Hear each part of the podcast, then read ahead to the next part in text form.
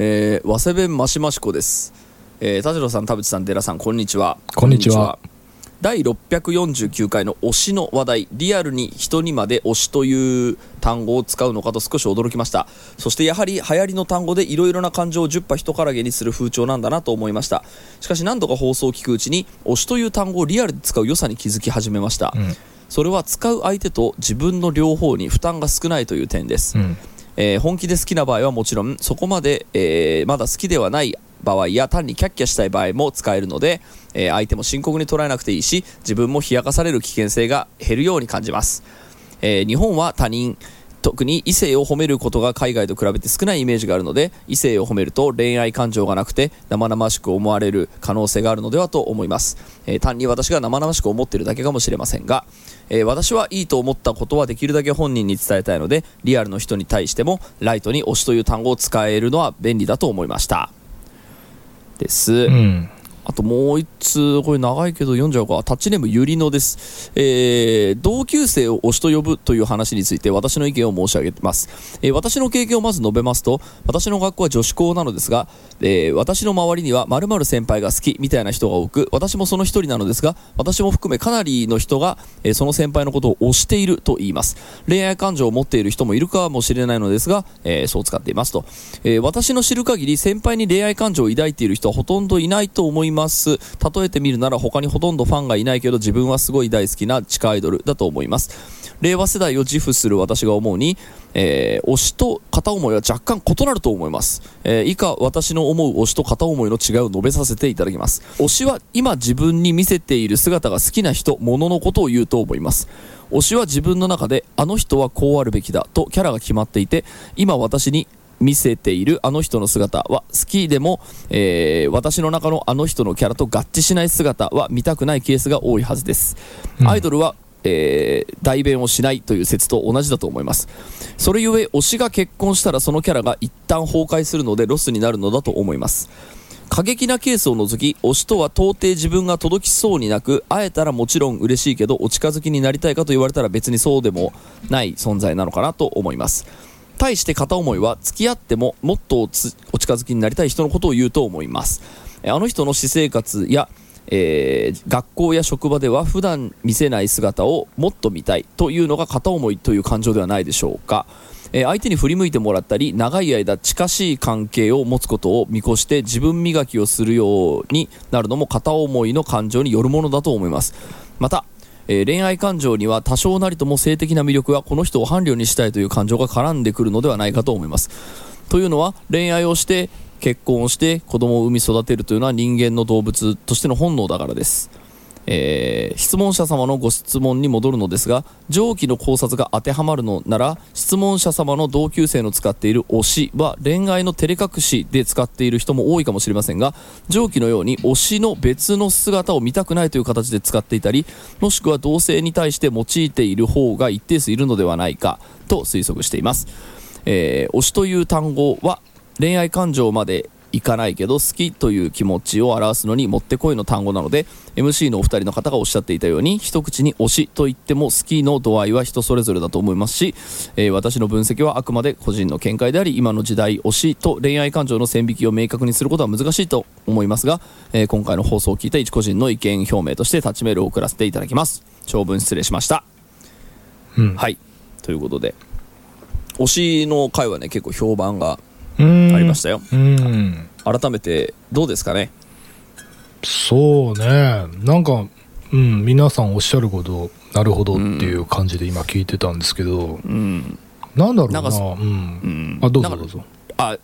恋愛云々は置いといて使うのが楽っていうのは、ちょっとね結構いろんなジャンルであるなと思って、で私やっぱね楽で使っちゃってるのフェチなんですよね。うんうんうん。でこれ多分言語過激派の人からしたら怒られるのかもしれないぐらい多分僕はフェチというものに関して多分あの全てを知っているわけではないので、えっ、とどういうふうに使うの？うーんと、うーんと、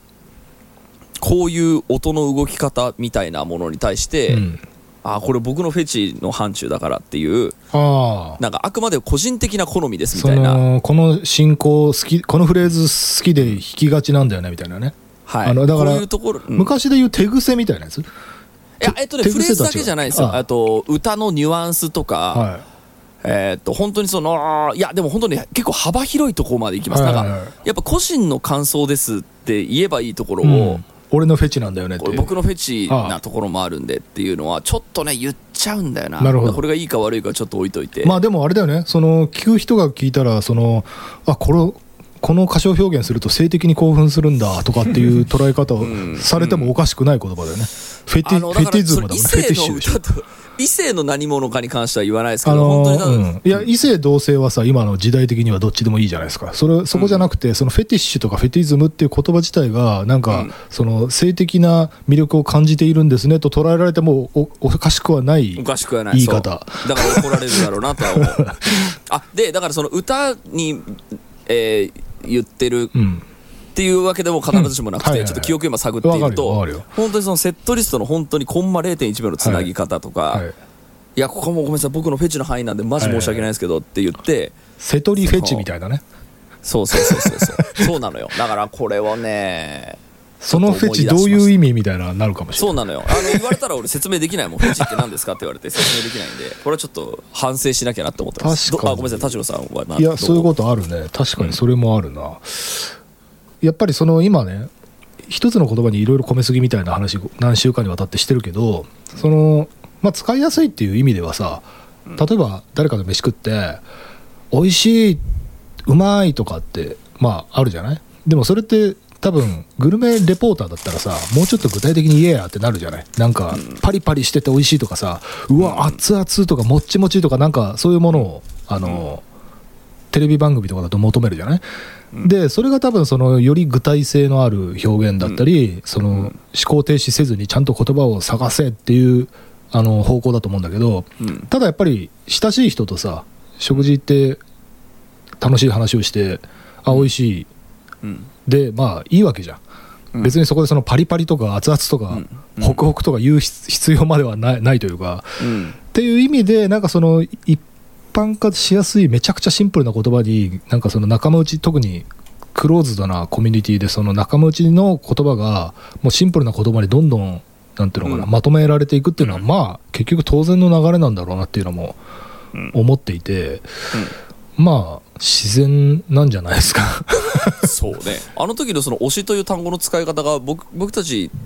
なんだろうそのどう定義づけたかちょっとごめんなさい。記憶がおもろになってきましたが。なんか最後の方で結局激推しとかちょい推しとかマジ推しとかそういう風に分かれてんだったらそこの中にもグラデーションがあって結局推しの中にもなんだろうランクがあって成立してんじゃないみたいな話をした覚えがある。うん。だからす片思いと一緒ではないけど近しい何かみたいなのはありえるかもなとは思うんですよね、うんうん。うん。うん。あのだからえーっともしかしたらそのなんだろうあのメールくれた人みたいにそのこう裏のところ見たくないみたいな私に見てるところが最高。ということで推しって使ってる人もいます、はい例えば同性の先輩とか、まあ、それはいいんだけどえーっと片思いと一致はしないんだけどやっぱり一定のこうなんですかね。フェチズムを刺激されるなのか分かんないけど、はい。ちょっとこう、えーっと素敵だなと思うような、うん。えーっとことがある人に関してとりあえず推しって言っとく、えー友達とかにこれ、うん。ああの人の私の推しなんだって言うとキャッチーに言えるじゃん？うん。あの人のこと好きなんだよねみたいな感じではなく、うん。推しなのって言うと,、うん。えーっと多分結構な確率で相手は意識するんでうん。あの人が推し俺のことを推しって言ってるらしいぞ。うん。ってなるとあの人間好きになっちゃうんでうん。好かれると好きになっちゃ気うからになるっていうのはあるよね。気になるっていうのはあるからもうその時点で作戦は成功してるんですよね。だから推しって言っても作戦は成功するんですよ、ああそうか。うん、ああなるほどね。いい話だそれ。だからいやもちろんそのなんでしょう別に裏の顔を見たいわけじゃないとか、はい。その付き合いたいわけじゃないっていうのは、もしかしたら真実かもしんないけど、うん。えーっと一つのその行為を、えーっと遠回しに伝えて、うん。えーっともしかしたらこっちにえベクトルが向いてくれるかもという、うん。えーっとことのその準備みたいな過程の中では推しっていう言葉を使うっていうのはうん。確かに結構言いやすいし相手も意識するねっていうのはちょっと思ったね。で実際多分ねそのす同級生の中でもうん推しに込めた意味の重さがね人によって違うと思う。そそれは多分ねうん。個性が出るとこで,、でなんならそれこそぼんやりとよく理解してないけどあのまあ行為というかなんだろう、えっと、よく思ってますみたいなニュアンスで捉えてる人から、まあ、本当にあの恋愛感情のある人まで様々だろうし学生のレベルで言うと多分例えばそのじゃあパンク精神っていう言葉があったとした時にそのパンク精神って人によってはなんかスカート丈をあの高速より2センチ短くするだけだったりするかもしれないし人によってはタバコ吸って教師ぶん殴ることだったりするかもしれないんだけどそこにはすごい幅があってうん。でそれ両方パンク精神でまとまるのかなっていうほどの幅があるけどあの私パンクだからさって言って集約していくっていうかなんかでそれぞれが持ってる意味は全然違うんだけど、うん。あのまあパンクに集約されていくみたいなのは、うん。あるかもしれない、そうね。うん。いやだからなんか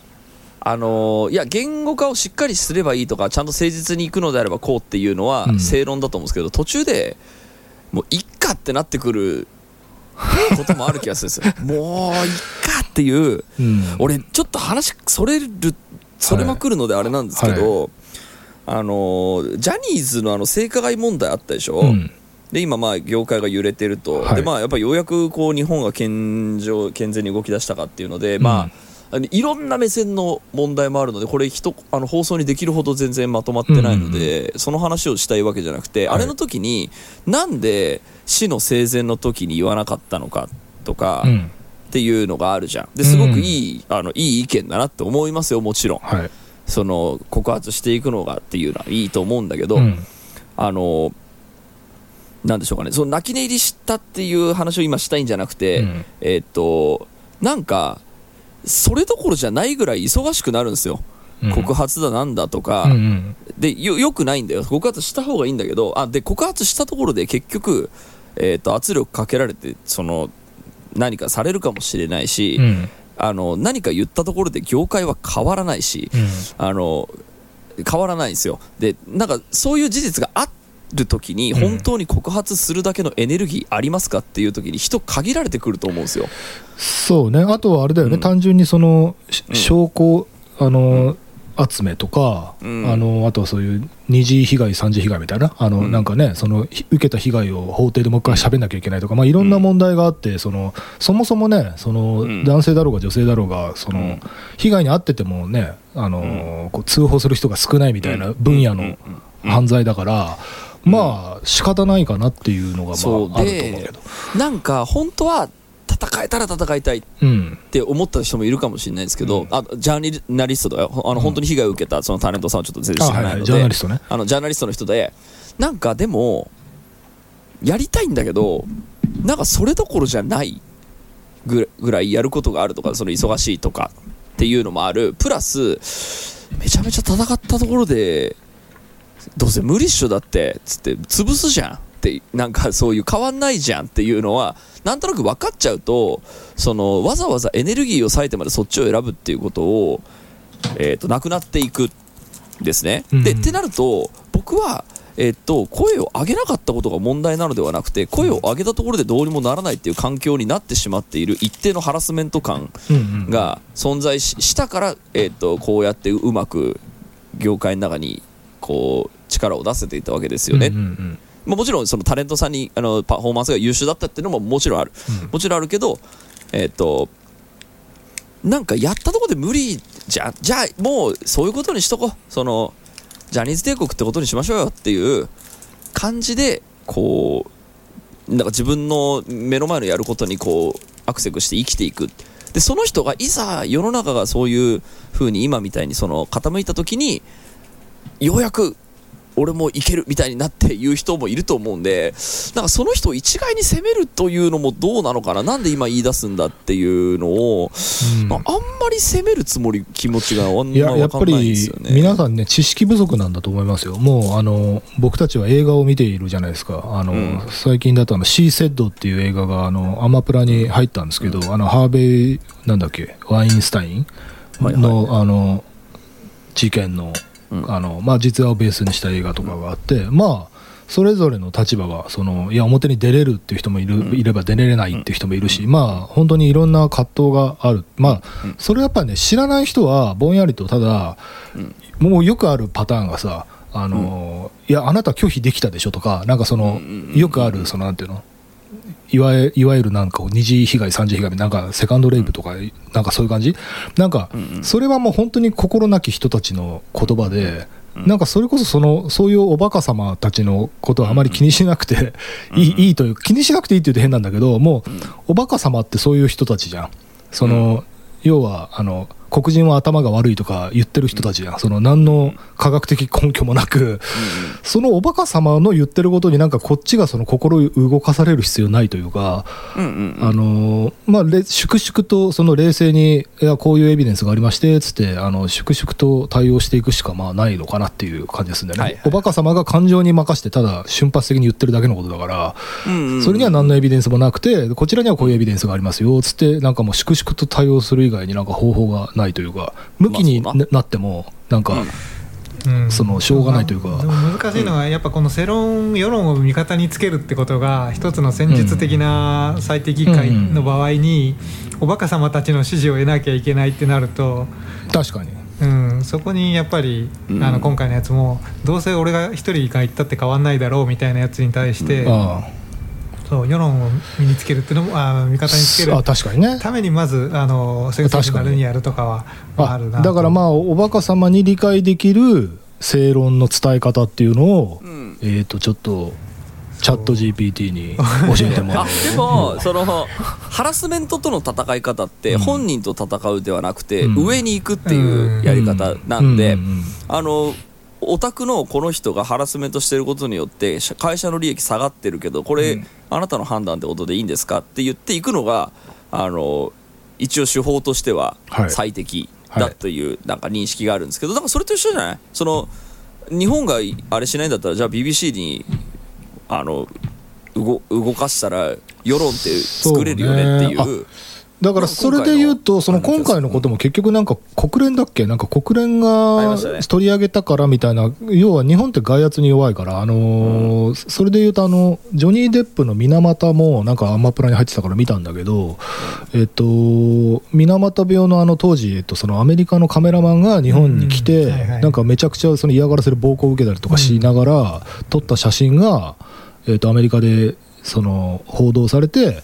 でそのやっぱり外国からの圧力で、うわ日本なんてひどい国なんだみたいになって仕方なく動いたみたいなこう歴史があって、で今回のことも結局そこなんだよね。その、あれ国連が動いたぞみたいなのがなければ、多分ねもうちょっとあのうやむやに沈下したような気はしていて。だからそれで言うと多分ね上司とかじゃないんだよね。もうあの、はい、外国なんだよね、はい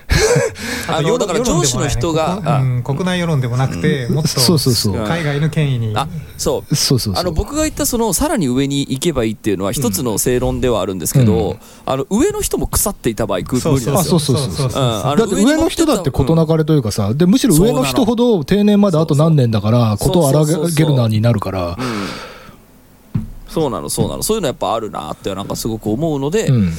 あでもやっぱりなんでしょう悪いものに対しては本人にぶつかっていくのがいいっていうのがまず間違いっていうのはここは一致してるじゃない、うん、なんかそのなんかお大きな例というかそのもう無理だと思っていた。だからその結局あのあそこの会社だけじゃなくてそのメディアも含めて全部そのハラスメント体制を作っちゃったことがもうすでに、うん、あのお あのよくなかったんだけど、うん、えっとじゃそれをあの崩すっていうことがあの今起きつつありますっていうことなんで、まあ、結果どうなるか分かんないし、まあ、あんまり興味ないってこともないけどなんかまあ芸芸能の芸能の花は俺興味ないんで、ね、なんか。それで別になんか自分がなんちゃらって気持ちも全然ないし。まあ、あの行く末はとりあえず見守ってようかなと思います、ね、まあ、話をちょっと、あの一番最初のテーマに戻すと、この推しの言葉の問題に今ずっとあのやってます。この3週間ぐらいずっと言葉を、あのテーマにやってますけど、なんか僕、そもそもとして同級生とかクラスの人のことを応援するとかまあ、んうん推しって言葉でいいんですけど、応援するとかうんうん好意があるみたいなことをなんなんでわざわざ表明してんのかなというかそこが表明することがコミュニケーションのなんか一つの要素になってるみたいなところがなんかしょ、うんうん。初手から変な感じするんですけどそれ自体は別に普通のことなのかとかいう感じがまずするというか。なんか応援でも今あれ、うん。今応援って言った寺さん、うん、応援って言いました。なんか応援って今ね今日ひらめいちゃったかも。あのー例えばさその野球部を応援するとかはあるじゃない,、はいはいはい。で、うん。そのや野球部のさなんかこうスカウトが来るようなあのエースなんかピッチャーとかが人気になったりするのは分かるよね。なんかうんうんうん。例えばバレンタインにチョコ200個もらったみたいなエピソードもあるじゃない？はいあれが要は推しの状態だとした時にそれが多様化したというか私の推しは彼とかその要はエースでもなくうん。うん。うんあのベンチに座ってるだけなんだけどその座ってる姿がエモいみたいな感じでうん。うん推しがそのなんていうの？個別に私の推しはあれみたいななぜならこれでみたいな感じで多様性を持ったっていう意味ではいいことなのかもしいれない。やいいことなんですけど、うん。なんか、この間のメールの続きですけどこれこ推し、全員が全員何かしらの推しを持っててそれをなんか全員が把握し合っててとか、あそうね。そうなんか。好みを被らないようにしたりとかね。そうそうとかね配慮したりとかも含めて なんかそもそも表明するべき 表明するものでか、あとは、ま、もうもうしょっぱなからですけどクラスのやつにそんなに関心持ってたっけなみたいな、うんもう一人も友達いない僕なんかに言わせりゃ残ってないつながり残ってない人に一回一回オープニング行こう一回オープニング行こうまだまだ言ってなかったっけ今週も始めますはい田代智和と田淵智也のタッチレディオ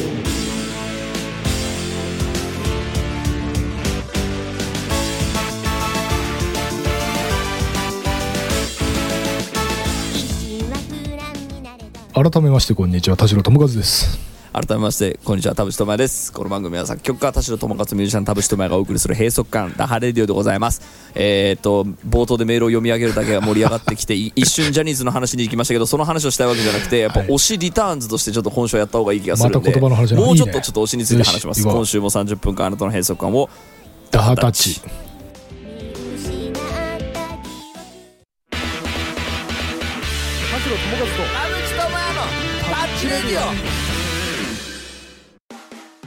あの最後の方に言ってた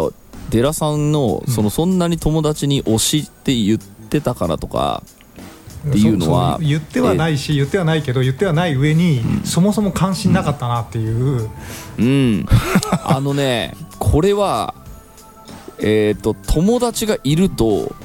金えっ、とね関心があるというよりかはそうなるんですよその関心を持つようになるっていうことがあってあのー僕が今そのみんながその推しを表明するっていう文化がどうやらあるっていうのは、えー、と僕の30年前の感覚で言うと交換日記なんですよ。えやってたでの交換日記があるんですよ。あった。で、うん、あのまあ女の子が基本やるもんなんですけど、俺たちもやろうぜっつってその友達で「今日は田淵智也です」なんつって、えーすごい。で書くときにやっぱその好きな人書く欄みたいなのあんはあへそう。へえで何々さんベベスト3みたいな感じで何々さんみたいな感じでみんなで回し合ってああこの人このこの人好きなんだみたいなのはやっぱ結構ライトにやってたんで集まるとやっぱ話題がそこに行くことあるじゃん。修学旅行の夜にお前誰好きなんみたいなさ。そそれはわかるよ。それはわかる、うん。うん。それはわかるんだけど、なんかそれに近い感じはする。なんかその関心を持つというかそのいやそこまでいけばわかるんですよ、そのあのー恋愛的な意味であの人が好きみたいなのわかるんだけど、うん。お誰々を応援するぐらいの感じの、あのーうん。ノリのやつをわざわざわざわざっていうかなんかそんなたくさん対象もなかったし対象もいなかったしその誰々を応援してることを私のアイデンティティとしてそれをコミュニケーションのなんか要素にしていく感じもなんかすごくあちょっと多分わかんないな。だ同調圧力ですねこれは。だから同調圧力で あの推しというものを持たなければいけない。プロフィールに書かなければいけない。表明しなければいけない。って学校のクラスからの入った時からその空気があったら多分洗脳されるんですよ。確かにね。あで,、ね。で私の推しとか言って言ってると、はいはい。なんかあなたの推しは誰なの？みたいな感じで、えー、そんなの考えたことないよとかってなるんだけど もう言われた瞬間から考え出しちゃうんですよね。みんながそう。うん。で私推し決まったみたいな感じであじゃあは発表ですみたいな感じで俺ちょっと全然わかんないんだけど。いやでもうん。そうねなんかその結局巻き込まれてうん。推しというものを作らざるを得ないっていう同調圧力の環境もある気がする。そう。だだ僕も多分そんな感じだとは思うんですけどだったら、うん。その同調圧力自体になんか、うん。私はそこには加わりたくないっていう意うん。思表明を、うん。この人はもしかしたら、そっちに助けを求めた方がいいんじゃないかって気がしたんですよね、一番最初のはい。はい。そうねもともとの話だからその何に怒ってるのかっていうのは推しとつえ推しということを使う、ん。えー、とチャラついた空気っていうものにうん。ムカついてんじゃなくて、うん。同調圧力というものにムカついてる可能性があるんそれはなんか最近ねあの人の悩み相談を受けた時にあのやっぱそのこういうことにムカついてる。でこういうことに困っているっていうなるほどなるほどと思って。俺もその時にはなんかいろいろ確かにそういうこともあるっすね。みたいな感じでいろいろ聞いてったんですけどあの帰って寝て起きた時にああの人がムカついてるのは人ではなくこの決定事項ではなくシステムだなって思ったんですよ。あるある。その人が所属してるコミュニティの、えー、と抗えないシステムにムカついてて、ムカついてるっていうかそのシステムの中で、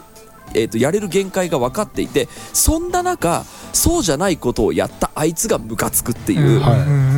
でもじゃあこのシステムがなかったらあなたも、えー、とそれやってますよねってはいうことをちょっと思った時に、うん。そのこれ今私システムにムカついてるんだっていうのに気づけると、結構次の行動って起こしやすくなるなってちょっと思ったことがあってまあ今ちょっと近いのかどうかわかんないですけど、うん。やっぱその推しという文化が好きなんじゃないんじゃなくてその学校の、えー、と同調圧力の文化が嫌いっていううんことなのではないかなっていうのをあるありそう。それもありそう。どどう田代さん、いやそれもありそうだと思うよ。それもありそうだしだからいやもうこれ本当にそのクラスに1週間ぐらい留学してみないと分かんないことが多分いいろいろ気になるね。ありそうではあるんだけど、えー、とあとはまあ可能性の一つとして本当に単純にその好きっていう言葉がただ推しに変わっただけっていう、あのうんズボンがパンツになった説みたいな、うんあのそういう多分切り口もあるだろうし。あとさっきそう俺そのちょっと話しかけたっていうかあのデラさんが応援って言ってた時になんかその応援枠えっとだからほんマジで恋愛的に好き枠、ん応援してる枠、えっとなんか友達以上だけど恋人からは限りなく遠い上級友達ポジションとか、あの友達ポジション親友ポジションなんかランクし低い友達ポジションとかその多分いろんなヒエラルキーが自分の中にある中では、えっと、いい方まあマシな方というかその、にいますっていうことを、なんとなくぼんやりとその特になんていうのかなこう特別な敵対関係を生むこともなくぼんやりと休み時間とかに話す、えー、と日常会話お大人にとっての天気とか野球の話と一緒で、うんうんそうそうそうそう。ぼんやりとした共通言語として推しがただ流行ってるだけというか、うん。いやなんかそれってあの基本的には関係性にずっとあの燃えてる的なあのやつあるじゃないですか、このグループが好きっていうのの,、はいあのこの人がこういうふうなことを他のメンバーにどうのこうのみたいなぐるぐるぐるぐる無限にあのコンテンツ回せるやつ みたいなのって、これこれはも僕の好みだと思うしあのもうそういうのがあの分かんない年なんだと思うんですけど。ね、よく仲がいいから好きみたいなやつってあるじゃないですか。なんか、はい。ああれ系に全然ハマれないっていうのももしかしたら多分うんあるのと、あと、まあ、それこそ多様性で言うといわゆるなんかこのあんまり恋愛に興味持てませんみたいなやつって普通になんか性自認のあの一つの,、うん。あの一ありますね。ジャンルに出てきて、それだっていうとなんかそれ自体が認められていくとなんかそこから抜けられる気もするけどなんかそういうのを全然前提としないようなあの人が好き、うんこの人が好きみたいな話だけの関係、ああのうん。構造も、まあ、若干この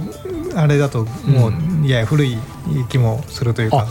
でもそれこそ今の寺さんのそのなんだそのなんだっけあれなんて言うんだっけアセクシャルだっけなんかそのちょっと、うん、名前忘れちゃったけどその、いろんな性自認とかその多様性みたいなことを恋愛の多様性みたいなのを考えた上でのむしろそのコンテクスト全部飲み込んだ上で推しならその好きとか愛とかじゃなく、同性だろうがそうそうそう。何何性だろうが何目的だろうが、えっと、いいとにかくいい意味で、はい。あの思 思ってますという。そうか。まあ確かに。確かに。そうそういう意味だとむしろその人たちをインクルードする一つのあそうそうそう。だからうん。特別カミングアウトする必要もないし、なんか誰かに暴露される必要もなく、でお互いにさなんか多分今のそれこそ10代なんかさこう感性が多感だからさこういう世の中のそのなんていうのポリティカルリーコレクトネスみたいな時代に多分自分の発言が誰かを傷つけたらどうしようとかも多分すごいみんなセンシティブになってると思うからど。余計にそのぼんやりした方向に向かうことで、うん。多分だから僕らの世代その30代40代とかがなんかあの好きな女子誰よって言ってたところの、はいはい。その好きとか女子とかいう言葉が全部 NG ワードだから、あの誰か推しいるのみたいな感じでもうぼんやりと、はいはい。ああそういうそうそうすればさ平和になるじゃない。そね。の何も誰かの何かを暴くことがなくうんうんうん。いけるかそこはら。一つの発明であの全然うん。いい,、いいことだと思うんですけど、まあ、話を戻すとなんか関係性をぐるぐるやることに、なんか全然建設的な感じがしないというかあの建設的じゃないでしょうコンテンツとして魅力を感じないというかいやだったらなんか自分の好きな映画の話したいんだけどみたいななんかちょっとそういういやうんだからねっていう。そのやっぱクラスってその学校のクラスってそういうとこで話す話題がないから強引に作っていくみたいな感じうんうでん。できているコミュニティだから、暇だからそうなんですよみんな。その暇だからその 何か共通の話題探そうその。そうか。うん。でも俺また今一つひらめいちゃったぞ。うん。また一つひらめいちゃったのが、えっとそのエンターテインメントコンテンツの多様化がすごいじゃない？その、うん昔で言うそのみんなが、えっとこの番組見てますみたいなのないと。あの全員がダウンタウン見てますみたいな時代じゃないと。でその時代になった時に、えっと、なんなら家で入ってる例えば配信サービスも違うと。あうちはアマプラしか入ってないんだとかあうちは全部入ってるよとかあうちは Hulu だけだわとか。ってなった時に共通の全員知ってる有名人もいねえ。いないから ね、そうすると推しを芸能人とかに求められない。はいはいあうんのあそれ私知らないとかなっちゃうかあらー。そうするとクラスメートとか学校にいる人だったら全員知ってるじゃはいはいはい。んその目視できるじゃん。なるほど。そ そそこで会話が成立してればそれこそがまさに全員が知ってるそのはいはいはい。タレントであってなるほど。それ以外のテレビに出てる人は全員知らないんだよ。だからうん共通言語としてはクラスメートの方が最適解のかもしれない。まあたいやそうそうそうそうそうだと思う。そうだと思うだからその先生の話同級生の話、うん。そのでなんかそのこうコミュニティのその潤滑油にしていくみたいなそのはうそうそうあのまあそういうもんだとで思う。うちネットでだからそういうのが入ってないわってななるからだからその,、えー、とそのクラスの空気というものに、えー、とツーマンねって思ったら即抜けりゃいいんですよ。あそうそうでそれはだからそうそうだからその推しとか言ってるのがムカつくとかじゃなくて、その空気がつまんないから抜けますでいい。いやあそう。これもうどんどん口が悪くなっていきますけどなんか本当そこで あのあのハリウッドとか、まああの海外資本の巨大なバジェットの中みたいなところだけが全てではないですけどあの、こうエンタメを疑似疑似的にやエンタメに対して本当は昔やってたことをこう疑似的にそれであの相手をクラスの人に取り替えてあのそういうあのゴシップっぽい話もする。要はセレブゴシップじゃなくて友達のゴシップみたいにしていくっていうのって、うん。もううん。縮小再生産でしかないというか、うん。どんどんどんどんち世界をちっちゃくしていくので。うん。あのツーマンねと思ったらすぐ抜けるっていうぐらいに、うん。あくまでも今学校のクラスっていう中でしかそそ成立しない関係性でやってることだっていうことなんですよね、うんうん。だからあのそれはそれでいいとしてそこを別に否定してもまあね。あれなんで、うん。うん、合わないってなったらじゃあここじゃないんだなんか違和感あるしでその違和感あるのに気づけずに巻き込まれていってしまうとやっぱ心が貧乏になっていってしまうのでただ切れてるだけの人になっちゃうから。そうなんですよ。だからあのこれをジャニーズの話に無理やり持っていくとやっぱなんか一回この世界の常識みたいなやつをメタにやらないと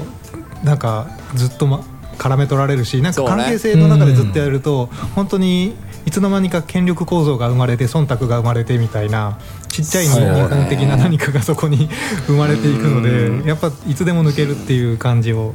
やった方がいいそうね。なと思いました。そうだとね思います、はい。まあこんなもんでいいか。はい。ありがとうござありいました。がとうございました